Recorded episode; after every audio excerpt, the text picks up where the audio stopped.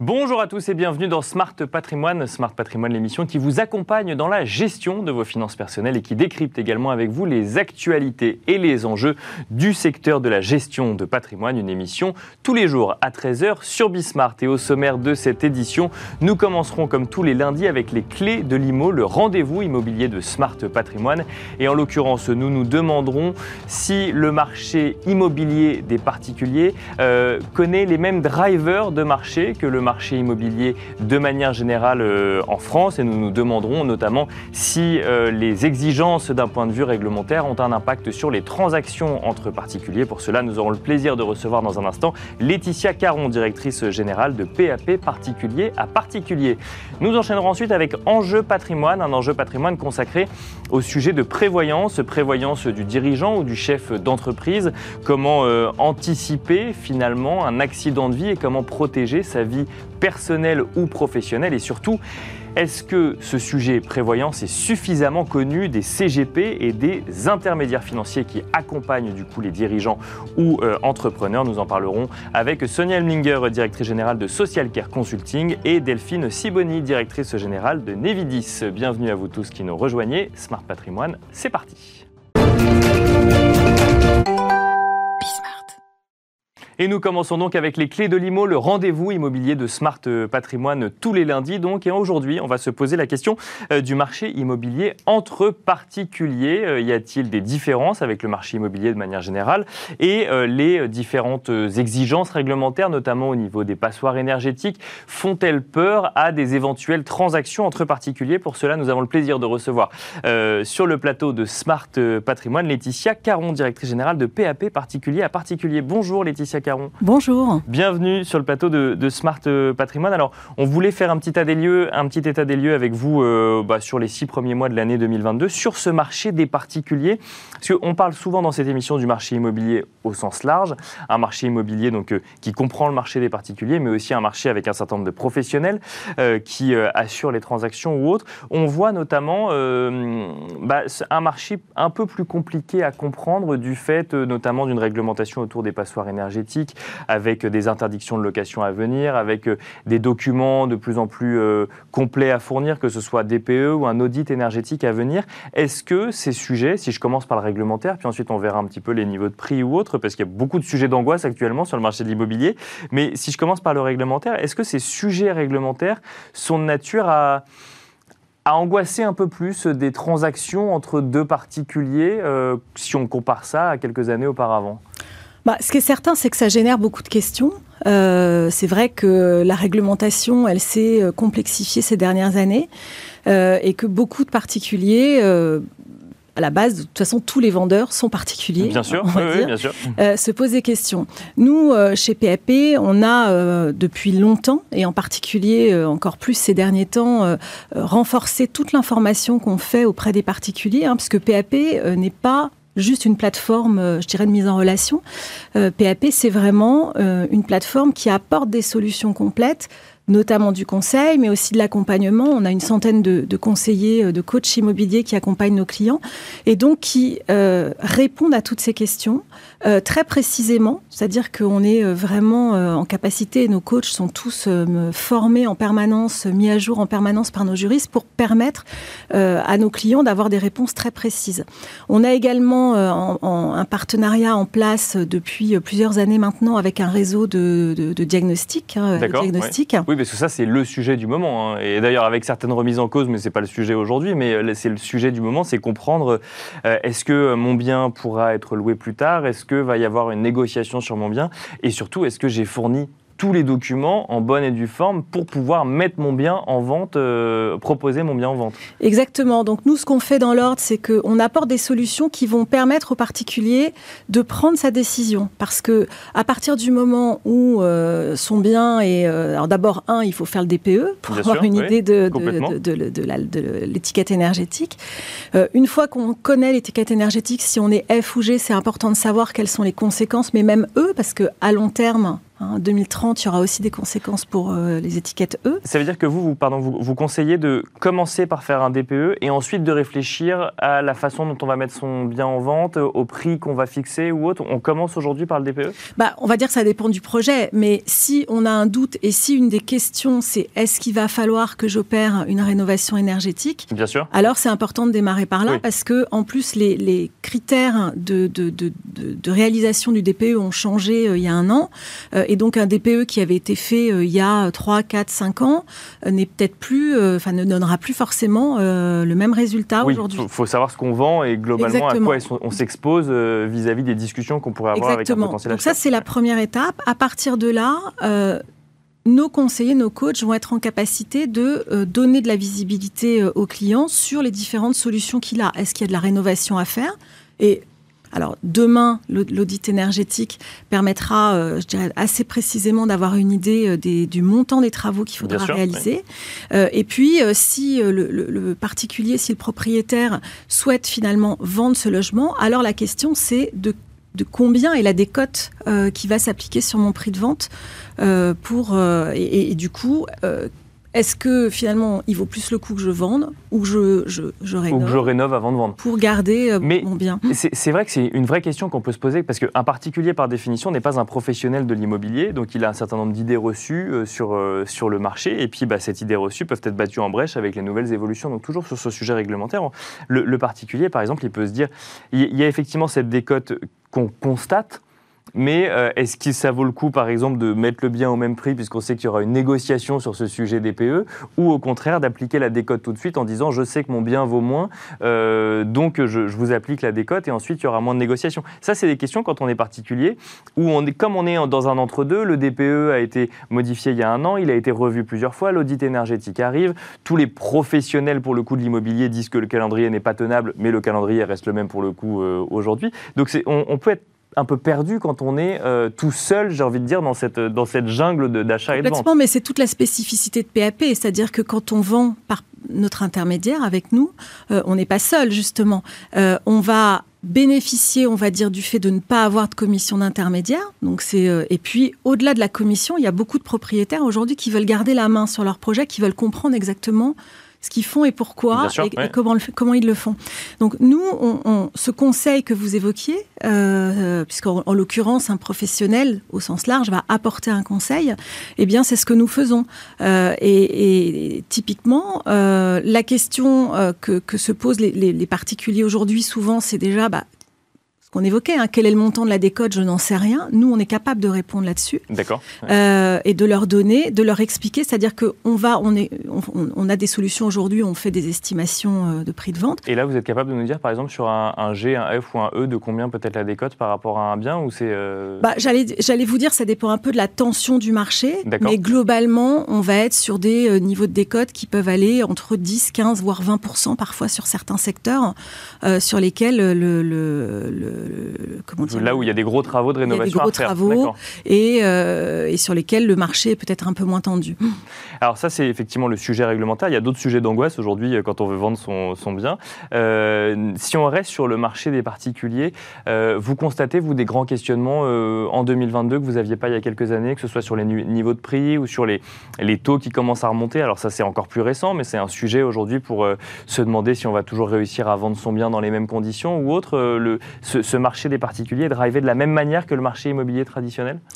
Alors oui, dans le sens où il y a beaucoup de questions. Euh, le prix, vous, en parliez, c'est la première question pour beaucoup de propriétaires, euh, même si aujourd'hui ils ont beaucoup d'accès aux informations, parce qu'il y a beaucoup d'outils en ligne, etc.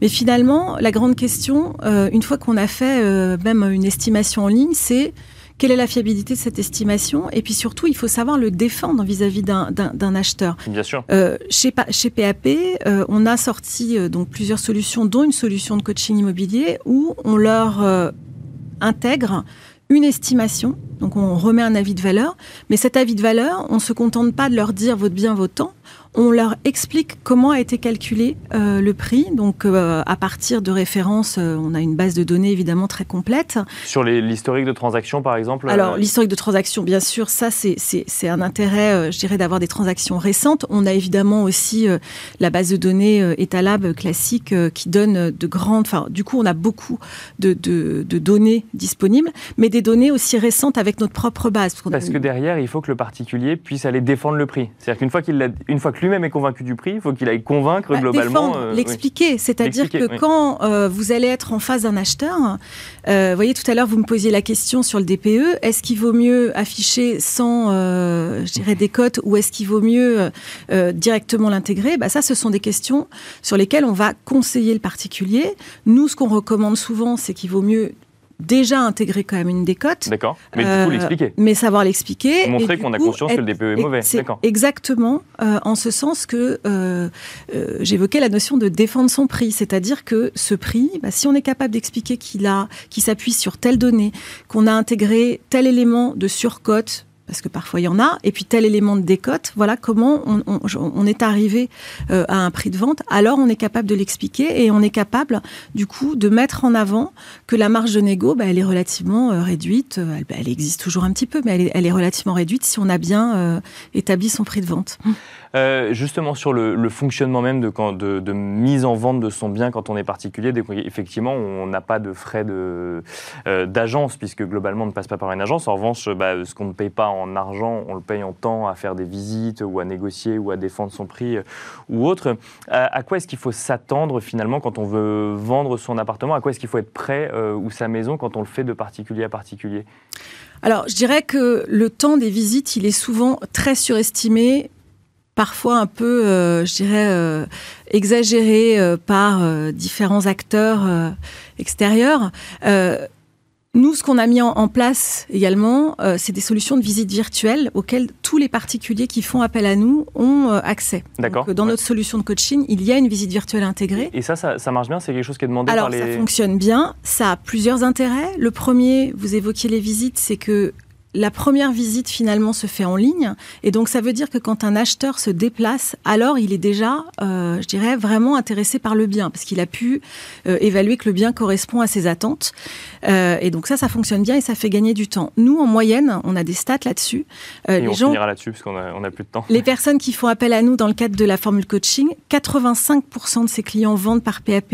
Et dans la majorité des cas, ils vont faire entre 3 et 4 visites réelles. Vous voyez, finalement, le temps passé, il est très permet de réduire effectivement ceux qui se déplacent. Ça euh, permet en tout cas de faire une première visite en ligne, c'est ça. Merci beaucoup Laetitia Caron, directrice générale de PAP, particulier à particulier, d'être venue nous expliquer un petit peu comment évolue ce marché euh, entre particuliers à la lumière des drivers du marché euh, immobilier. Et quant à nous, on se retrouve tout de suite dans Enjeu patrimoine.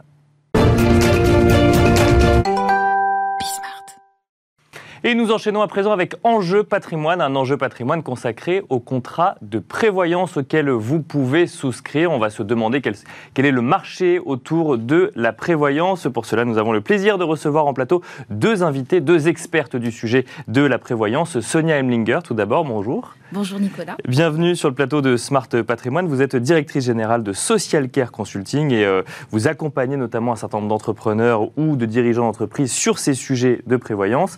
Et nous avons également le plaisir d'avoir en plateau Delphine Siboni. Bonjour.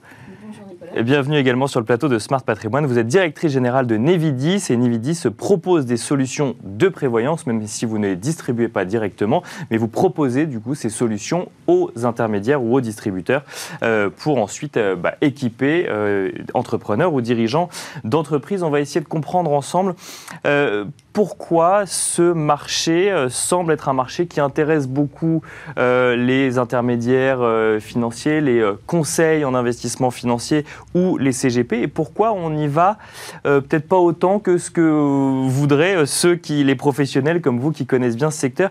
Déjà, on va peut-être commencer avec vous, Sonia Elminger. Quand on parle de, prévoyance, on, a coutume de comprendre qu'on qu'on anticipe en fait un certain nombre de risques pour soi ou pour son entourage, ou en tout cas où on anticipe la gestion des conséquences pour soi ou pour son entourage, que ce soit euh, un arrêt partiel ou total d'activité, euh, avec des incidents sur sa famille ou sur ses associés. Mais c'est plus large que ça, la prévoyance, ça va presque couvrir également des sujets d'emprunt quand on va souscrire un crédit auprès d'une banque. de quoi parle-t-on concrètement quand on parle de prévoyance? Alors, euh, la, prévoyance, il y, a, trois garanties majeures le décès, l'invalidité, l'arrêt de travail. D'accord. Et ça couvre effectivement un large spectre, puisque ça couvre euh, l'assurance emprunteur. Donc, euh, si vous achetez votre maison, vous achetez, vous rachetez une entreprise. Ça couvre également les contrats. Donc, Delphine en, parlera, tout ce qui est croisé associé, tout ce qui est contrat homme-clé. Bien sûr. et également la prévoyance du, du chef d'entreprise, de l'indépendant, qui lui est beaucoup moins couvert que qu'un salarié. Mais la prévoyance, il y a aussi la partie euh, collective, donc qui est euh, pour les salariés dans une entreprise, et puis la partie individuelle, euh, où là, ça, va être soit pour un particulier en cas de décès, soit pour un chef d'entreprise pour se couvrir. Alors, on va effectivement parler plus ici de la partie individuelle, puisque la partie collective, bon, c'est réglementaire. Hein. toutes les entreprises, normalement, ont des contrats de, prévoyance. Là, on s'intéresse plus à l'accompagnement, finalement, du particulier, que ce soit dans sa vie dans sa vie professionnelle ou lorsqu'il souscrit un crédit, euh, un crédit immobilier. Delphine Siboni, donc si, si j'en crois ce que nous dit Sonia Alminger, vous êtes plus, euh, vous, sur la partie vie professionnelle du dirigeant ou de l'entrepreneur, avec les questions qui doivent se poser finalement sur euh, comment je fais en sorte que mon activité continue, que mes associés pas, ne sont pas impactés négativement par un accident de vie qui pourrait m'arriver, et comment est-ce qu'on fait en sorte que l'activité puisse continuer, même si on n'a pas cet homme clé finalement, qui, euh, ou femme clé d'ailleurs, on parle de garantie homme clé, mais bon, euh, voilà, c'est de personne clé, d'accord. la notion de, de sexe qu'il y a derrière. Mais donc, c'est des questions qu'il faut, qu'il faut réellement se poser quand on est des dirigeants. Et après, on remontera effectivement côté, côté accompagnant. Mais, Tout à fait. Alors, Vividis traite la prévoyance individuelle. J'irai pas uniquement pour le cadre dirigeant, hein. il y a aussi les cadres supérieurs euh, et euh, même, je dirais, les cadres. Toutes personne aujourd'hui doit être recouverte par un contrat de prévoyance individuelle. Donc on est bien plus large que ça. Mais c'est vrai qu'on est très spécialisé sur la partie euh, chef d'entreprise euh, avec un besoin de couverture tant du patrimoine personnel que du patrimoine professionnel. Donc c'est vrai que c'est des sujets qui sont moins connus, sur lesquels il y a un vrai besoin d'expertise et sur lesquels nous nous sommes spécialisés pour accompagner justement les intermédiaires qui ont une clientèle très forte de chefs d'entreprise. Mais alors, quand on est chef d'entreprise, pourquoi euh, réfléchir à euh, protéger son patrimoine personnel et professionnel? Parce qu'il n'est pas protégé en fait euh, de base et que si jamais ça repose tellement sur vous que vous êtes obligé d'anticiper le jour où potentiellement vous ne pourrez plus gérer cette activité. Alors, en fait, sur vous ou sur quelqu'un d'autre de l'entreprise. D'accord. On va prendre l'exemple de la croisée associée par exemple pour parler effectivement de soi. imaginons Sonia et moi-même on monte une société, on la développe ensemble. Bien sûr. elle prend de la valeur. On a fait un pacte d'actionnarial avec, euh, bien sûr, nos avocats conseils euh, au moment où on a monté la société. C'est parfait. Et on a bien prévu que si jamais il arrivait quelque chose à l'une ou l'autre, eh bien, l'autre aurait un droit de préemption pour acheter les parts sociales de euh, celle qui est décédée. D'accord. C'est bien de prévoir ça. Mais est-ce qu'au moment où le risque se réalise, on a de quoi financer Bien sûr, oui, le sujet il est là complètement. Et le sujet il est là. Et c'est que plus l'entreprise prend de la valeur, puis c'est que ça coûte cher de racheter les parts de l'associé. Exactement. Et c'est pour ça qu'on intervient, c'est pour justement anticiper, aller jusqu'au bout, parce qu'un pacte actionnarial sans prévoyance. Mmh. En face, très souvent, ça sert à rien. Mais ça veut dire quoi? Ça veut dire que euh, parce que ce, si les deux, par exemple, si je reprends votre exemple, si les deux associés prennent un, contrat de prévoyance, ça veut dire que c'est euh, le contrat de prévoyance de la personne décédée qui va s'appliquer ou le contrat de prévoyance de la personne qui reste, si je puis dire, qui euh, permettra de racheter les parts de l'autre Alors en fait, on a plusieurs montages possibles. Euh, on a le montage où l'entreprise est adhérente et paye en fait les cotisations pour l'assurer. Donc elle aura deux contrats pour chaque associé qui sera assuré, avec une réintégration d'avantages en nature des cotisations payées. Euh, où il y a l'autre possibilité, c'est qu'effectivement chacun souscrit un contrat et soit s'assure sur sa propre tête au profit de l'autre, soit justement met en tête assurée l'autre associé D'où le nom croisé associé qu'on retient. Mais donc ça, ça vaut dans un cas précis euh, d'association. Euh, il y a aussi des sujets euh, familiaux qui peuvent exister quand on est, quand on est entrepreneur, entrepreneuse ou entrepreneur avec un E ou dirigeant ou dirigeante d'entreprise. là, pour le coup, ça veut dire qu'il faut reprendre un deuxième contrat de prévoyance à côté ou Alors, déjà, à travers ce contrat de prévoyance au niveau de la société, ça permet à l'autre associé donc, de racheter les parts et donc de pouvoir racheter les parts aux héritiers. Donc, aux héritiers de récupérer en fait le fruit du patrimoine Donc, ça, c'est une chose très importante. Et après, effectivement, vous avez le côté familial et personnel. Et là, vous avez les solutions de protection personnelle qui permettent de couvrir, de s'assurer contre un risque pour pouvoir assurer un revenu de remplacement, euh, l'éducation de ses enfants en cas de tout simplement d'aléa, de décès ou d'invalidité, incapacité. Sonia Elminger, la question qu'on peut se poser quand on entend effectivement, quand on comprend un peu mieux tous ces mécanismes et notamment d'accompagnement, euh, on, se dit bon effectivement, alors quand on va voir un CGP, on a anglais effectivement CGP, mais on pourrait élargir euh, à tout ce qui est intermédiaire en conseil financier ou courtier en investissement financier. généralement, on va voir un CGP un intermédiaire financier pour savoir comment optimiser au mieux son patrimoine existant, pour potentiellement dégager une rentabilité ou pour prévoir une transmission à ses enfants euh, ou pour financer un projet plus tard euh, pour la retraite. ce sujet prévoyance, il est pris en compte, il est intégré par, le, par les CGP, par les distributeurs de produits euh, financiers aujourd'hui ou ça reste un peu le, j'allais dire, le maillon faible de la chaîne? Alors pas suffisamment. D'accord. C'est sûr, quand on voit quelques chiffres et qu'on voit que la moitié des indépendants, des chefs d'entreprise ne sont pas couverts par un contrat de prévoyance. D'accord, pas du tout. Pas du tout. Aucun contrat de prévoyance, d'accord. Aucun contrat, donc c'est presque un sur deux, donc c'est un chiffre très important. Donc évidemment, on se demande qu'est-ce qui s'est passé. Euh, en tous les cas, bon, il y, a quand même plusieurs raisons euh, à, cela euh, par rapport aux conseillers en gestion de patrimoine. c'est vrai que c'est déjà, ce sont des sujets très complexes et assurantiels. Ce sont des contrats, il y a des centaines de contrats de, prévoyance, donc il faut quand même en faire régulièrement, se former également à, à, ça. Euh, parce qu'effectivement, les conséquences peuvent être graves si jamais euh, on, fait un mauvais choix. Donc, donc, euh, ça veut dire que finalement, les, les, intermédiaires, ou en tout cas, si je reprends le terme CGP, mais qui englobe de manière assez large, les, les CGP ne proposent pas suffisamment ces contrats parce qu'ils sont difficiles à comprendre, même pour un professionnel, pour ensuite proposer le bon contrat à la bonne personne. Oui, il faut, il faut vraiment se, se, former et également se mettre à la page parce qu'il y a une, une constante évolution des contrats. Euh, donc effectivement, ça, ça demande un, certain, une certaine mécanique, on va dire.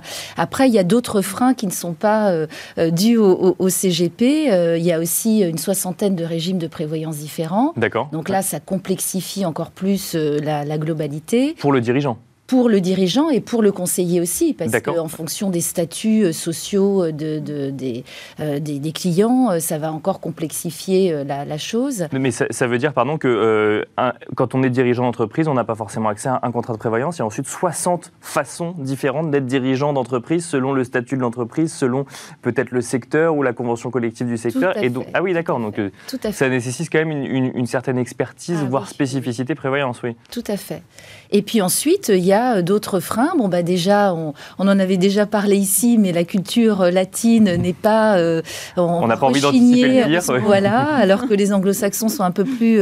anticipent un peu plus ces sujets. Mm. Et puis, bon, bah, c'est vrai que pour un CGP, vous allez parler de, bah, comme vous le disiez, de, de faire évoluer son patrimoine, de le valoriser, d'investissement, par exemple, dans une entreprise qui sera peut-être un jour une licorne, private equity, etc. c'est moins glamour, si on peut dire, euh, de parler de décès, d'invalidité, euh, de qu'est-ce que, qu'est-ce que vos enfants vont faire euh, si vous décédez. C'est un petit peu moins positif. Donc on, a toujours un peu peur peut-être sur ces sujets.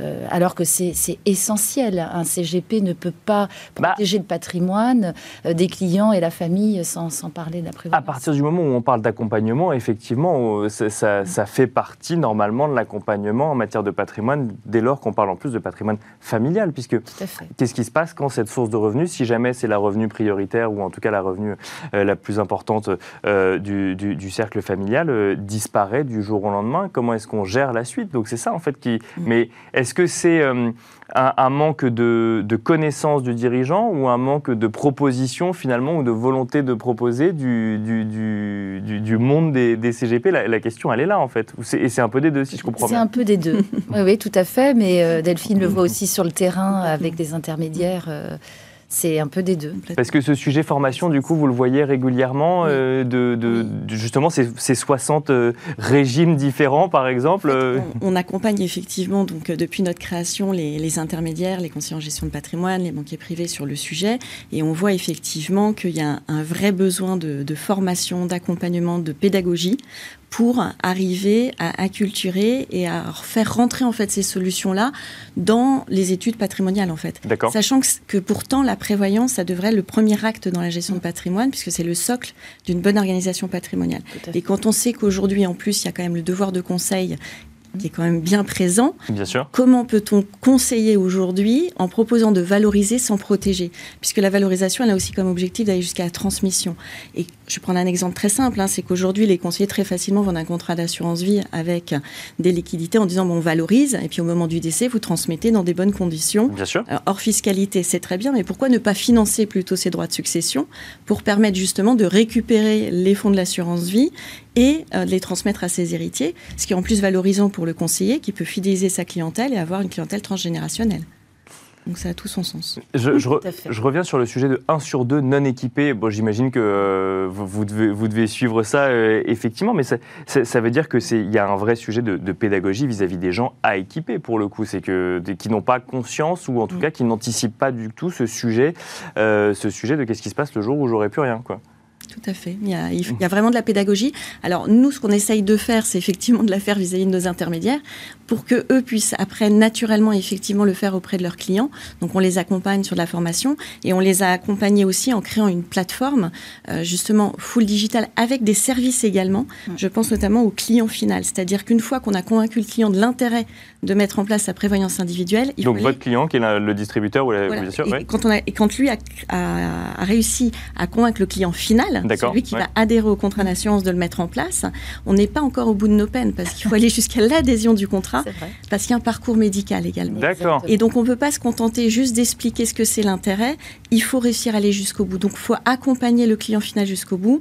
Et pour ça, nous, on a mis des services associés de manière à faire en sorte d'avoir un très bon taux de transformation. Et notamment, un des services qui est très important, c'est un service qu'on a mis en place avec un partenaire en conciergerie médicale qui est Concilio, qui accompagne tous les clients sur le parcours médical. Et ça, c'est très important. Je pense que Sonia pourra le témoigner. Sonia Emlinger, justement, c'est euh, dans le temps qui nous reste, ce sera euh, ma dernière question, ou en tout cas une de mes dernières questions, mais euh, mélanger euh, gestion de patrimoine et médical, euh, c'est un frein potentiellement pour les gens à qui on, est, on explique qu'il faut euh, souscrire des contrats de prévoyance ah pour. oui, c'est un frein, ça c'est sûr, et c'est vrai que ces systèmes conciliaux, on l'utilise évidemment de conciergerie médicale où le chef d'entreprise qui n'a pas le temps de prendre les rendez-vous, il peut se retrouver aussi dans des déserts médicaux, il faut prendre rendez-vous avec le cardiologue, avec la prise de sang, etc.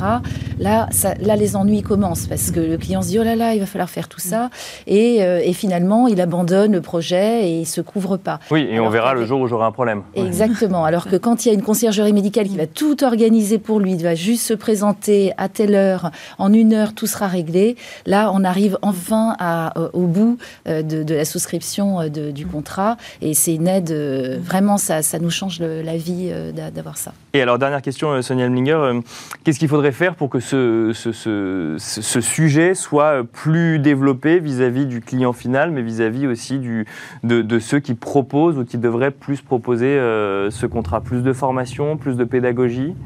Plus de formation, effectivement, plus de pédagogie, euh, peut-être euh, en, parler, plus de communication. Donc, euh, grâce à, des, à, des, à, des, chaînes comme les vôtres, ça permet d'en parler aux professionnels et effectivement leur montrer que c'est pas si compliqué et qu'on doit impérativement, dans le cadre d'un conseil global, proposer la prévoyance à nos clients.